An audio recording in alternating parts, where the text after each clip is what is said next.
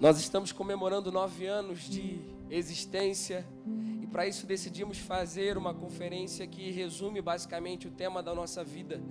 Desde quando começamos os cultos urbanos há nove anos atrás, o Senhor trouxe uma palavra ao nosso coração de que nós seríamos como João Batista profetizando no deserto, não seríamos ouvidos por muitos, rejeitados por quase todos, mas que muitos sairiam das suas casas confortáveis, cidades confortáveis para entrar no deserto. Nós gostamos do deserto, nós amamos o deserto. O deserto não é um problema para essa igreja e nós estamos acostumados com isso. Nós amamos viver no deserto. E o deserto é esse ambiente hostil que nos hostiliza, que por vezes nos desanima, mas que existe um propósito, um significado de caminharmos nele.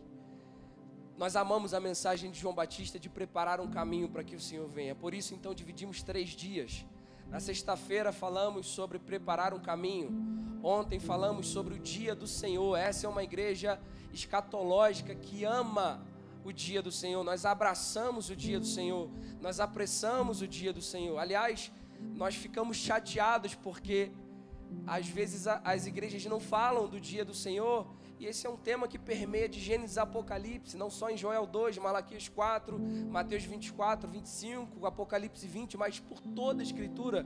O dia do Senhor é bendito pelo Senhor, Ele ama esse dia, Ele aguarda esse dia e Ele deseja que nós apreciemos também esse dia. Falamos sobre isso ontem. E num roteiro meio que escatológico, nós separamos o domingo para falar sobre novos céus e nova terra. E eu queria chamar o nosso irmão Bruno Salomão por gentileza, nosso grande amigo, um irmão de caminhada, que nós temos muito apreço, muita consideração. Obrigado por aceitar esse convite. O Bruno é um irmão que a gente conhece há pouco tempo, mas já aprendeu a admirar o seu coração. O seu amor por essa mensagem também nos comove. E ele hoje está com essa tarefa difícil de falar sobre novos céus e nova terra, mas também, cara, se o Senhor te direcionar para outro lugar, fique à vontade. Eu queria que você estendesse a sua mão em direção a Ele. Vamos orar. Pai, nós somos gratos pela vida do teu filho, obrigado pela disponibilidade dele de estar aqui abençoando essa comunidade, essa igreja chamada Igreja de Teresópolis, não só a igreja Reformare, mas a igreja do Senhor que está alojada nessa cidade. Peço que o Senhor dê maestria para ele, Senhor que o Senhor possa dar sensibilidade espiritual para ele, que ele não retenha nada daquilo que o Senhor já vem ministrando por esses dias, que ele esteja super em casa e à vontade, porque ele está ministrando para a sua própria igreja. Essa comunidade também é a sua igreja, a sua comunidade, que ele se sinta exatamente assim. Nós oramos dessa maneira em nome de Jesus Cristo. Amém. Fica à vontade, meu irmão.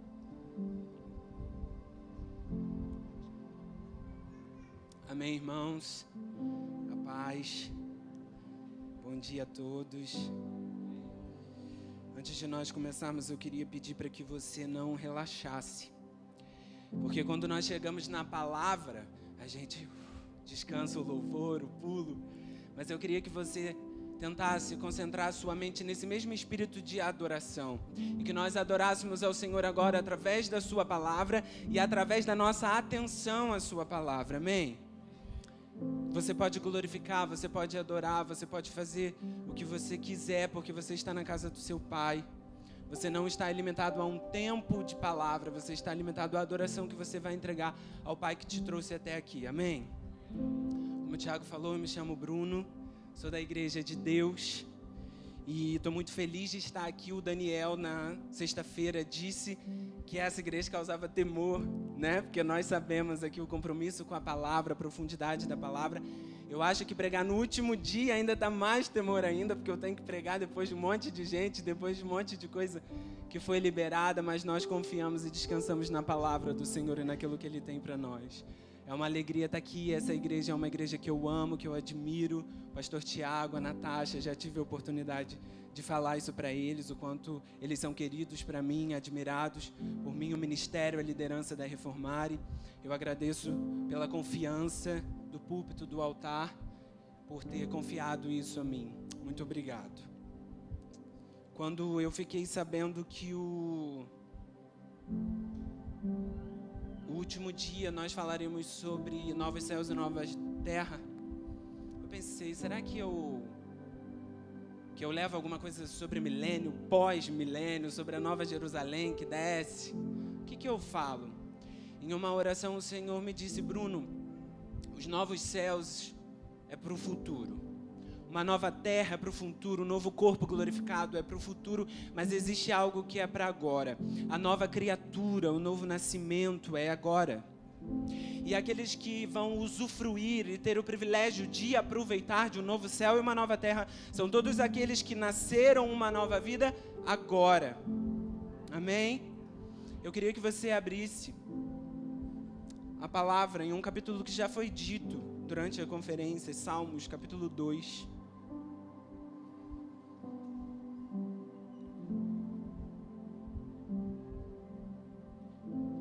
Nós vamos tentar traçar um, um comportamento que Cristo espera da igreja que entrará nos novos céus e na nova terra.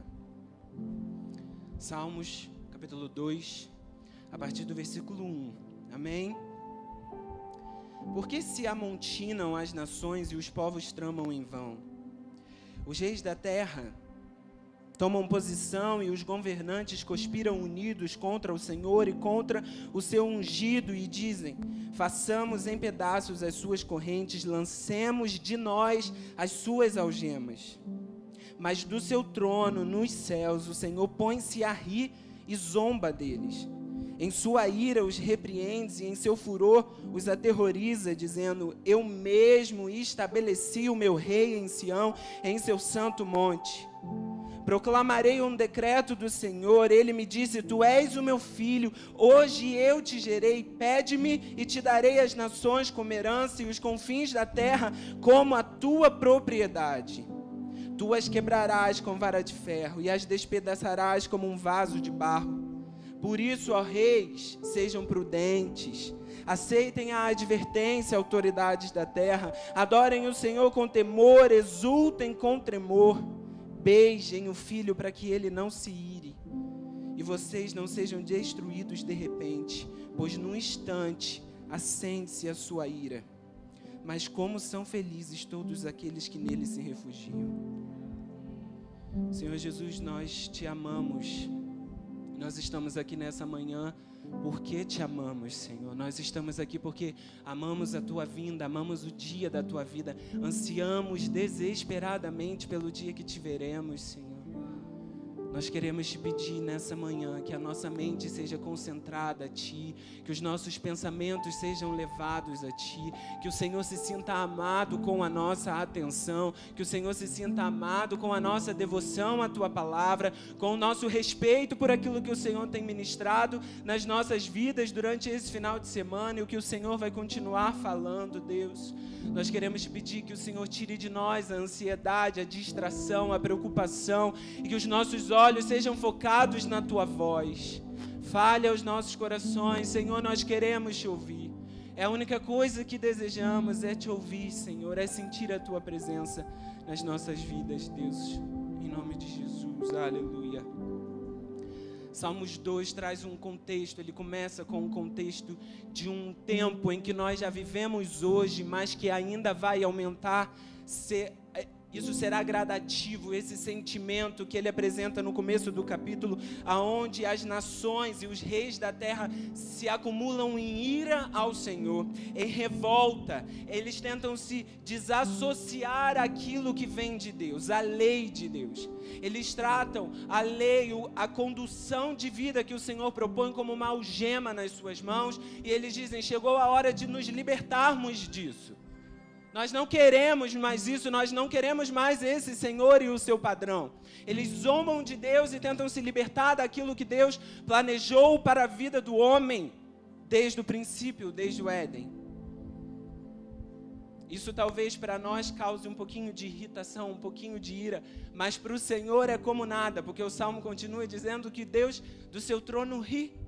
Ele ri, ele zomba dessas pessoas, porque ele sabe o que vai acontecer e porque ele sabe que ele é um Senhor que não depende da, do controle da vontade do homem, porque a sua vontade é soberana sobre todas as coisas. O Senhor ri do seu trono porque ele sabe que o trono da terra está ocupado com um rei e que não há rei ou governante que se oponha contra esse rei, porque ele é chamado e reconhecido como o rei dos reis, o rei sobre todos os reis. E debaixo do trono da terra, que está ocupado neste momento, que está ocupado desde antes da fundação do mundo pelo cordeiro que foi crucificado, não há rei que pode se opor. Não há rei que zombe ou tente se livrar do domínio e do governo desse rei, porque o trono da terra está ocupado. O salmista aqui traz um conselho: beijem um filho, se devotem ao filho, se prostrem diante do filho, porque ele vem e a sua ira se acenderá de repente, porque o trono da terra está ocupado. O desespero que João tem em Apocalipse, ao olhar e ele diz que é consumido por uma tristeza e ele chora, porque quem será digno de abrir o livro e desatar os selos? Ele chora em desespero não há esse desespero no coração de Deus, porque Ele sabe o que vai acontecer. Quando João se desespera, ele vê imediatamente o Cordeiro de Deus, eis aí, o único digno de desatar os selos. Eis aí o único digno, aquele que pode cumprir os decretos de justiça do Rei aquele que vai cumprir o que a palavra disse. Foi por isso que ele morreu, foi por isso que ele veio, foi por isso que ele vence a morte. E a partir do momento que ele diz está consumado, ele garante que todos os decretos do livro da justiça de Deus será cumpridos sobre a terra. Então não há preocupação diante disso. Não há preocupação, porque eis o Cordeiro, eis aquele que é o único digno de abrir o livro e desatar os selos. Eis uma justiça que será liberada sobre a terra. Nós falamos sobre isso ontem, porque existe o Cordeiro Santo de Deus. Existe um cordeiro que recebe do Pai como um presente, as nações como herança. Ei, governantes soberbos, eis aqueles que se colocam e tentam se colocar acima desse Deus. Existe um rei ocupando o trono da terra, e é sobre esse rei que nós depositamos a nossa esperança, é sobre esse rei que nós somos movidos. É por esse rei que nós temos a garantia, uma esperança é, física, uma esperança palpável que entraremos em um novo céu e uma nova terra, que habitaremos um novo corpo glorificado e transformado, porque há um rei sobre o trono da terra. Diante do cenário que Salmos 2 nos apresenta, onde os governantes da terra se voltam contra o Senhor, qual é a postura que nós, como igreja, deveremos adotar? O que, como nós corresponderemos ao contexto de Salmo 2. Está em um capítulo muito falado durante esses dias, Joel 2. Joel nos apresenta um padrão para isso. Joel nos apresenta um padrão para adorar ao filho. Um padrão de honra ao filho. Um padrão que nos preparará para este tempo onde as nações se voltarão contra Deus e contra todos aqueles que são de Deus. O filho é detestado por Satanás. O filho é detestado por aquele espírito chamado anticristo, porque ele sabe que a vitória de Deus e a sua derrota está no filho. João diz que todo aquele que nega o filho nega o pai e nele está o espírito de anticristo, porque o espírito de anticristo nega a filiação de, de, de, Jesus. Ele nega que Jesus é filho de Deus, ele nega a divindade de Jesus, porque ele sabe que a sua derrota está no filho. Ele sabe que a sua derrota está na herança que o pai deixou ao filho, que são as nações que são todos os povos de todas as línguas, tribos e nações, que sou eu, que é você, que é o Brasil nós fomos dados como uma herança. Diante disso, nós devemos corresponder como Joel diz. Eu vou ler alguns versículos de Joel 2. Versículo 1 e 2 diz: Toquem a trombeta em Sião, soem um alarme em seu santo monte, que todos tremam de medo, pois está chegando o dia do Senhor. É um dia de escuridão e trevas, um dia de densas nuvens e sombras profundas Como o amanhecer se estende pelo monte, assim surge um grande e poderoso exército. Nunca se viu algo parecido e nunca mais se verá. A partir do 15 diz: Toquem a trombeta em Sião, convoquem um tempo de jejum, juntem o povo para uma reunião solene, reúnam e consagrem todos os povos, os anciãos, as crianças, até os bebês. Chame o noivo do seu aposento e a noiva do seu quarto que os sacerdotes que servem na presença do Senhor chorem entre o pórtico do templo e o altar.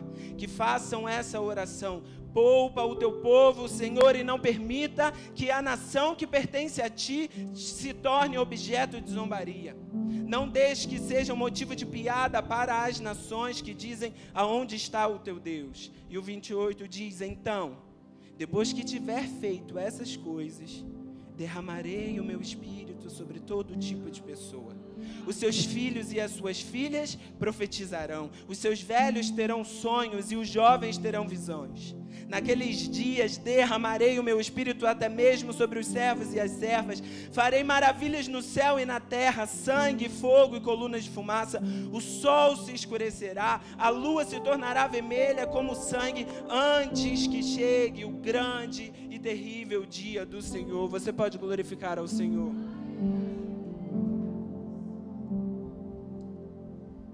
Contexto que Salmos 2 nos apresenta, é necessário uma postura específica. E essa postura é descrita em Joel 2.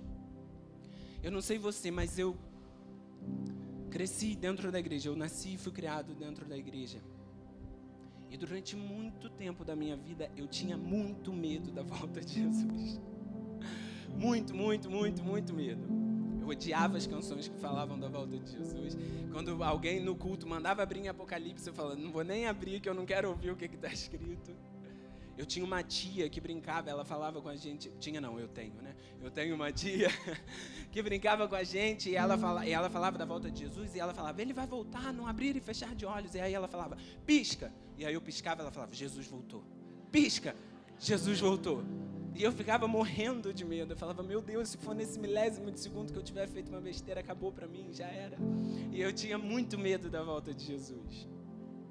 Até que um dia eu, eu fui crescendo e em maturidade eu fui entendendo que eu não podia ter esse medo e eu lutava contra esse medo. Eu fiz uma oração ao Senhor e eu falei, Deus, eu não quero que aquilo que deveria ser a minha maior esperança seja o meu medo. Aquilo que deveria ser o que eu vivo me aterrorize. Eu não posso deixar que isso aconteça. Foi através de Joel 2 que esse medo foi tirado de mim.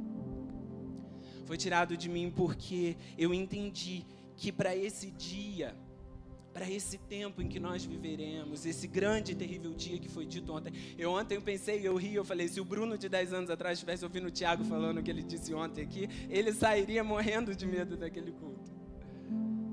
Do terrível dia do Senhor, né? Mas quando eu entendi a postura que eu deveria ter diante do terrível dia do Senhor. E o que essa postura geraria em mim, geraria na igreja como povo de Deus, o meu medo sumiu e me fez desejar mais do que nunca. Porque Joel me diz que diante da postura da opressão, do período que nós chamamos e conhecemos como grande tribulação, aonde os governantes e as nações se voltarão contra o povo de Deus e contra o Senhor, ele me diz que a minha postura é: reúnam a congregação, consagrem-se, santifiquem, sejam como a viúva de Lucas 18 que insiste, insiste, insiste, insiste insiste até que venha o grande dia do Senhor. E aí eu entendo que a minha postura dos últimos dias é uma postura que me leva a um lugar de exclusividade para o Senhor que tira todas as distrações da minha vida. Mas eu vejo que ao mesmo tempo as pregações que têm enchido os púlpitos, e graças a Deus, esse não é o caso da Reformare, mas nós vemos que é uma pregação que tenta te tirar do medo e da, do sofrimento, da preocupação e te foca dentro de uma vida agora e terrena, quando Joel está dizendo: não, Deixem as distrações de lado. Reúnam até as crianças, a mulher que amamenta, os noivos que estão em lua de mel. Eu sempre brincava, Senhor, eu quero a tua volta. Só não volta no dia da minha lua de mel. Eu brincava isso com o Senhor. Mas agora pode ser até na lua de mel. Não há distração. Não pode ter distração para um povo que almeja a vinda do Senhor mais do que nada, mais do que tudo. Mas nós nos distraímos demais.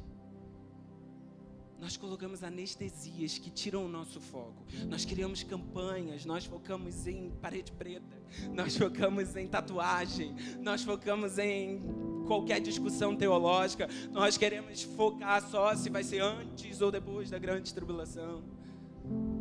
Nós arrumamos tantas distrações, tantas anestesias que vai nos tirando o incômodo da ausência de Jesus. E esse incômodo precisa ser sentido. Existe uma ferida de amor no nosso coração que precisa ser sentida. Porque se nós tirarmos o incômodo da volta de Jesus e nós nos anestesiarmos com qualquer distração, por mais espiritual que essa distração seja, nós perdemos a aflição de Davi, que muito foi dito e é muito dito: Senhor, eu não sossegarei enquanto o Senhor não encontrar um lugar para a tua habitação. E se nós não tivermos a aflição, o incômodo de Davi, o agito de Davi, a perturbação que havia no coração de Davi, para montar um lugar para a presença do Senhor, Senhor, para que ele venha e habite, ele não virá. Porque Joel me diz que a postura, se há uma postura que apressa a vinda de Jesus, é arrependam-se, humilhem, chorem, reúna a consagração, proclamem um jejum, chorem, como Tiago diz, converta a sua festa em lamento, converta o seu sorriso em choro, mas chore, clame, peça a Ele para que o teu povo não seja envergonhado, Senhor, para que eles vejam que há um Deus, que nós servimos a um Deus, para que eles reconheçam, para que os joelhos se dobrem, para que as línguas confessem há uma postura necessária da igreja e não é uma postura de distração, não é uma postura que anestesia essa dor, porque a dor da ausência de Jesus precisa ser sentida. Eu preciso olhar, como o Tiago disse, para os noticiários e chorar e falar só há uma solução. O Senhor precisa vir. Eu preciso olhar para os meus problemas e falar para isso aqui só há uma solução. O Senhor precisa vir. Eu preciso olhar para o pecado que eu não consigo vencer e falar só há uma solução para esse pecado. O Senhor precisa vir, porque quando o Senhor vir, o meu corpo vai ser transformado. Eu vou ser um com o Senhor. O Senhor será um comigo. Só uma resposta para qualquer pergunta: a volta do rei. Só há uma coisa que muda a nossa existência para o completo. Qualquer insatisfação que você tem é ausência, é saudade. Qualquer insatisfação, não tente anestesiar essa insatisfação. Sinta, porque quando a gente sentir isso, Talvez lá na grande tribulação, quando a gente vê a perturbação que estiver rolando e a gente vê, cara, não tem mais para onde correr, aí sim, essa aflição vai nos consumir por inteiro e assim o Espírito será derramado sobre toda a carne. Há um pré-requisito para que o Espírito seja derramado. Não é festa, não é alegria, é choro, é quebrantamento, é arrependimento, é santidade. O Senhor tem falado muito no meu coração sobre santidade esses últimos dias. E o Senhor me diz que talvez a santidade tenha se tornado, dentro da cabeça de muito, muitos cristãos, um padrão inalcançável, inatingível. Nós repetimos tantas vezes que a carne é fraca, que a carne é fraca, que a carne é fraca, que nós achamos que a santidade não pode ser alcançada mas é num padrão de santidade que vem aquilo que nós tanto clamamos, que dizemos, o avivamento, o último avivamento, a última onda que converterá na volta do Filho do Homem. O avivamento, essa santidade, esse arrependimento, nos preparará não só para suportar o sofrimento dos últimos dias, mas para receber o derramamento do Espírito sobre toda a carne. E se eu clamo por avivamento, mas eu não prego sobre arrependimento, não tem como, não há, não há comunhão nisso. E eu não estou falando só de culto de domingo, não. Estou falando só de reunião de oração, eu estou falando da nossa vida prática, vida de santidade, comportamento de santidade, comportamento daquele, daquela mãe que está amamentando, comportamento daquele noivo que sai dos seus aposentos e choram em uma assembleia solene porque reconhecem que precisam que o filho venha, como Joel 2 diz esse derramar sobre o Espírito vem para aquele que está em arrependimento, para aquele que sente de maneira intensiva a ausência de Jesus. A ausência de Jesus. Nós não podemos tirar esse sentimento. Nós precisamos senti-lo com saudade, com profunda saudade com profunda saudade. Viver a nova criatura. Hebreus diz, eu acho que é Hebreus, diz que aqueles que são convertidos pelo poder do Espírito são aqueles que seguem a lei de Deus, mas são também aqueles que provam hoje os poderes de uma era vindoura. Porque nós trazemos a realidade futura da presença de Deus física agora, nós podemos experimentar isso agora, porque a nova criatura é para agora, a nova vida é para agora. Nós temos parcelas, provas, spoilers de uma vida futura agora. É possível isso.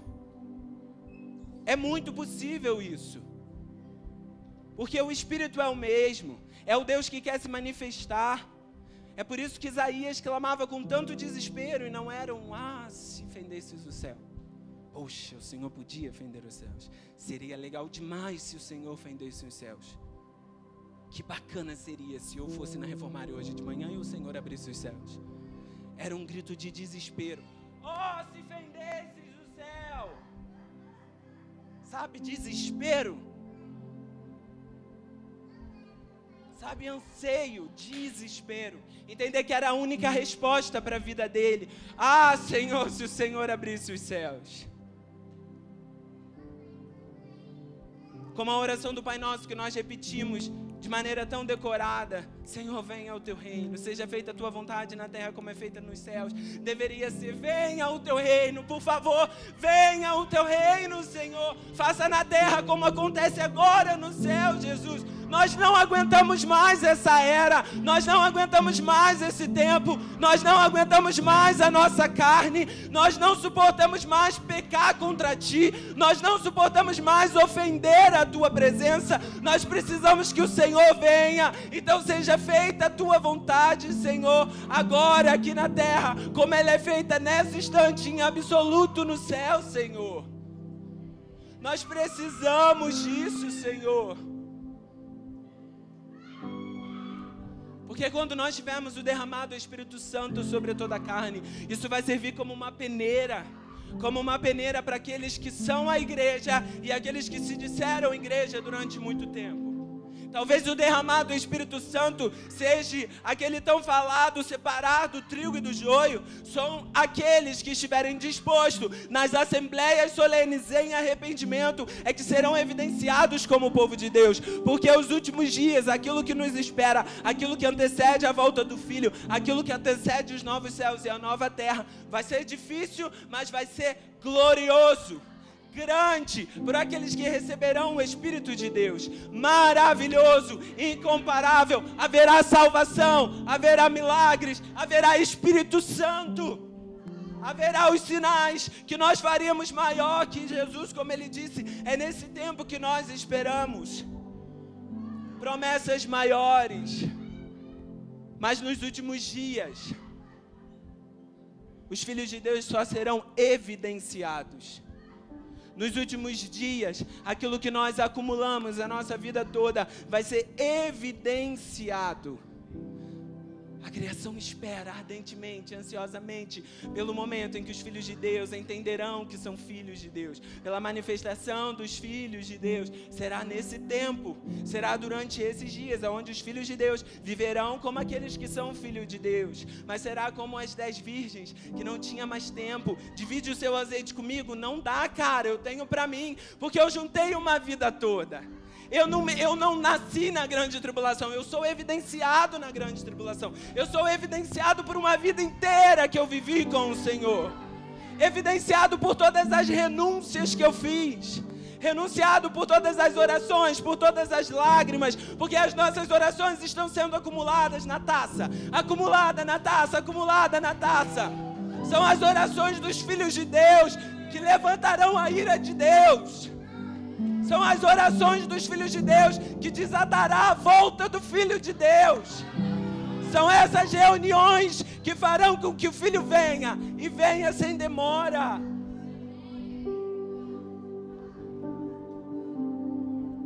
Porque, meus amados, o nosso encontro com Jesus não é uma apresentação. O nosso encontro com Jesus não é Prazer, Jesus, eu sou o Bruno. E ele vai falar: Prazer, Bruno, eu sou Jesus. Não, é um reencontro. Eu não vou chegar lá se eu não conhecer aqui. Aquele que não receber o reino como uma criança não será digno de entrar no reino, mas aquele que entra no reino é alguém que já recebeu o reino.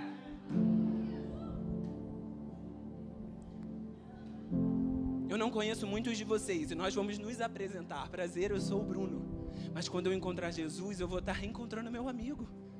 Eu vou estar encontrando o meu Salvador, eu vou estar encontrando aquele que me resgatou, aquele que me salvou, aquele que ouviu todas as minhas orações, aquele que me curou, aquele que me livrou do meu pecado, aquele que conhece cada detalhe, que conheceu cada falha. Ele me conhece numa intimidade, mas eu também conheço como é o seu coração. Eu também conheço como é a sua voz, porque eu ouvi a sua voz a minha vida inteira, porque eu fui direcionado pela sua voz, porque eu abri mão da minha vida porque eu amava a sua voz. Então, quando eu ouvir a voz do Senhor, eu vou falar: finalmente a gente está vendo, Senhor. Finalmente, Jesus, chegou o dia que eu posso te abraçar de maneira física, mas eu já te conheço. Oh, a gente tem história, vocês nem sabem. Ele morava dentro de mim, ele estava aqui dentro. A gente tem muito caminho, a gente tem muito caminho junto. Alguns podem argumentar que a profecia de Joel 2 já se cumpriu em Atos 2.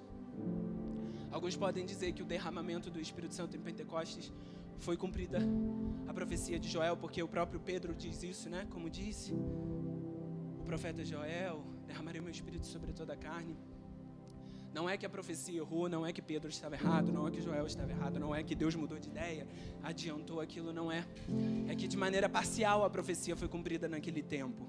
Porque o próprio Joel, o próprio capítulo de Joel nos deixa sinais que essa profecia para os últimos dias, quando ele nos diz que então virá o grande e terrível dia do Senhor, Jesus no sermão de Mateus 24 usa a mesma expressão de Joel, o sol escurecerá, a lua não dará mais brilho. Então nós entendemos que essa profecia se limita sim ao dia da vinda do Senhor, mas que aconteceu de maneira parcial é, nos dias de Pentecostes, em Atos 2 ali. Nós temos um, um versículo em Joel 2.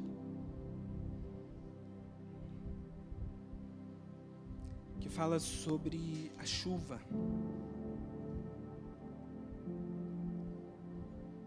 Se você quiser abrir.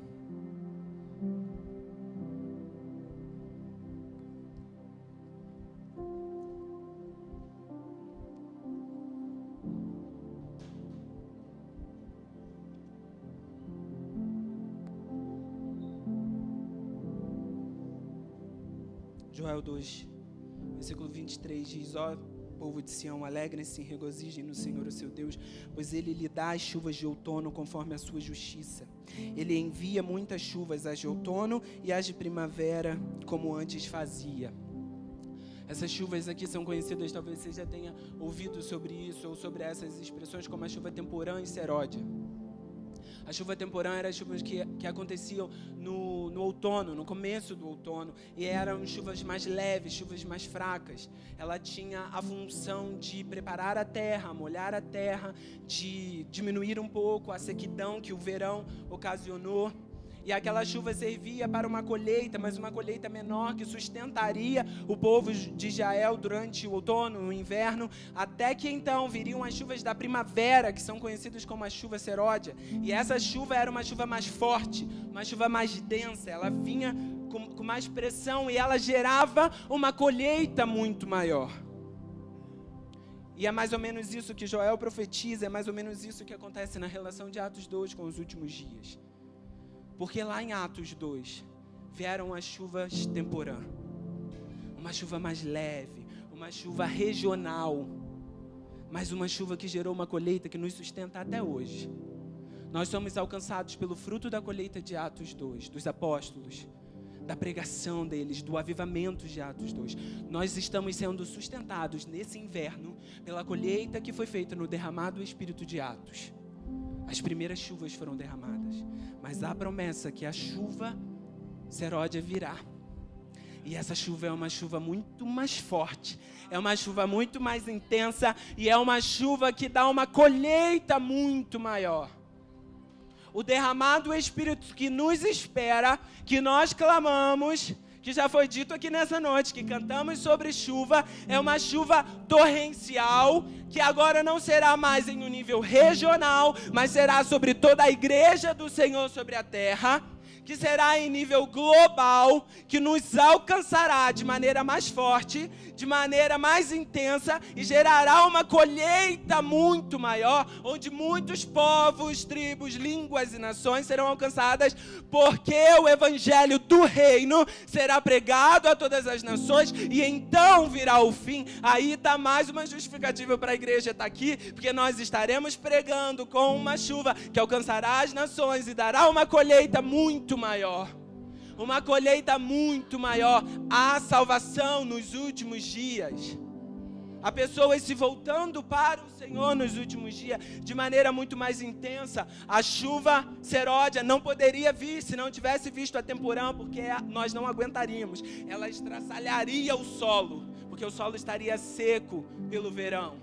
Mas já que a temporã veio e nós somos aqueles que já provam, que somos alimentados, que sentem o Espírito Santo, às vezes de maneira mais intensa, às vezes de maneira mais suave, nós estaremos preparados para receber a chuva seródia, a chuva forte, a chuva que não vai nos destruir, mas vai fazer com que sinais e maravilhas aconteçam, com que vidas sejam resgatadas, com que a intenção do Espírito Santo seja multiplicada de maneira grandiosa. Já foi dito aqui ontem também, nos últimos dias nós viveremos atos e viveremos êxodo novamente. Nós seremos guardados da justiça de Deus e nós seremos avivados pelo Espírito Santo, mas não de maneira regional, não por um povo só, toda a igreja andando em unidade, em comunhão, evidenciando a vida do Espírito e proclamando: aí vem o Rei. Ele está pertinho. É o evangelho do reino. É o evangelho do reino. Aí está vindo o rei. O trono da terra está ocupado. O trono da terra está ocupado. O trono da terra está ocupado. Não há sistema, não há anticristo, não há falso profeta, não há Satanás. O trono da terra está ocupado. Vejam, vejam, ele vem. Ele vem de maneira estrondosa, de maneira poderosa com os olhos como chama de fogo, em sua boca há uma espada. Ele vem em esplendor. Ele vem para destronar toda a zombaria que foi feito pelo seu nome. Ele vem para fazer com que todos os joelhos se dobrem, com que toda a língua confesse. Mas ele vem. Ele vem. Nós não somos loucos. Nós não acreditamos em uma fábula. Nós não acreditamos em, uma, em um conto de fadas, em uma história contada, em um filme dito, em uma utopia, talvez. Nós acreditamos em um rei que vem. Nós acreditamos com isso com tanta fé e com tanto amor, porque Ele está aqui agora nos dizendo que Ele vem. Porque as promessas dele saltam aos nossos olhos e Ele diz: Eu estou indo. Continue. Se junte à comunhão do quinto selo, aquelas almas que clamam debaixo do trono do Senhor. Até quando, Senhor? Até quando? Até quando verá o nosso sangue sendo derramado? Não vingará o sangue dos justos, Senhor. Nós nos juntamos à oração, à comunhão do quinto selo, clamamos, Senhor, até quando? Nós te esperamos, Senhor. Nós te esperamos, Senhor, com amor. Nós te esperamos com anseio. Nós não nos distraímos. Nós não olharemos para trás, nós não olharemos para o lado, nós não colocaremos anestesia no nosso coração. Nós seremos como Davi, insatisfeitos, incomodados, até que o Senhor venha. Incomodados. A irmã disse aqui no começo na ministração: Nossa, parece que nós saímos, né? E, e, fica diferente. A gente tem saudade, a gente quer de novo. A gente precisa querer de novo a gente precisa sentir essa insatisfação, essa saudade. Se não sentirmos, já era, aí acabou. É essa saudade, esse incômodo que vai nos fazer querer mais, até que chegue um ponto que a gente se reúna, até que chegue um ponto que a gente sai dos nossos aposentos e que a postura de Joel 2 vire a nossa postura de maneira intensa, e aí o Espírito é derramado, e aí vem esse grande período, e aí vem o rei, e aí vem um milênio, e aí vem um novo céu e uma nova terra. Eu cheguei lá, eu cheguei lá. É tudo muito gradativo, mas o Senhor não se importa com, com a linha do tempo. Eu, eu dou aula sobre escatologia, no final do curso a gente faz uma linha do tempo para que fique mais físico, mas eu falo: não se preocupe com a linha do tempo, ame o dono da linha. ame o dono do tempo, ame aquele que determinou a ordem desses acontecimentos. Lembre-se que ele está nos direcionando para um dia. Que nós estamos caminhando aqui, ó, que tudo que nós fazemos, falamos, cantamos é para um dia. É uma noiva ansiosa que se prepara para o dia do seu casamento aquela que vê como está o vestido, aquela que se preocupa como vão estar as flores, quem será o fotógrafo, qual música vai tocar, qual pastor vai celebrar a cerimônia. Nós somos essa noiva, desesperada, ocupada, preocupada, o dia que o meu noivo vai vir. Se nós dormirmos, nós acordaremos com reservas. Com reservas, esperando o noivo. Nós ouviremos os passos do noivo. Nós reconheceremos o noivo porque nós já o conhecemos. Eu queria que você se colocasse de pé. Se o louvor puder.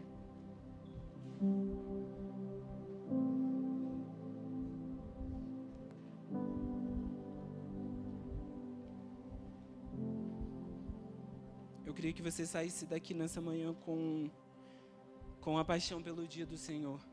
Se você, como eu, tem medo desse dia, tem medo daquilo que nos espera. Comece a ler a palavra. Comece a ler as profecias sobre o dia do Senhor, porque o nosso medo é consumido quando nós vemos a glória que nos espera. Quando nós vemos que nós não seremos uma igreja passiva e sofrida, mas nós seremos uma igreja gloriosa, cheias do Espírito Santo de Deus.